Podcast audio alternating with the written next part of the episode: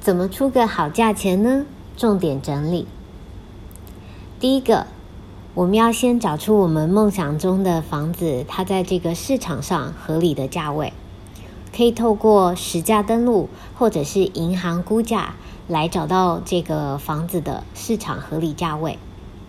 那我们呢，可以用实价登录的八成来当做这个房子第一次的一个出价。第二个。买房要不要找中介呢？找中介买房呢，会收取百分之一的中介费，但是也有很多好处跟保障，所以你可以自己评估看看哦。第三个，呃，了解下斡旋跟邀约书的差异，还有一定要记得，所有的合约都不要随便签，一定要搞清楚才签哦。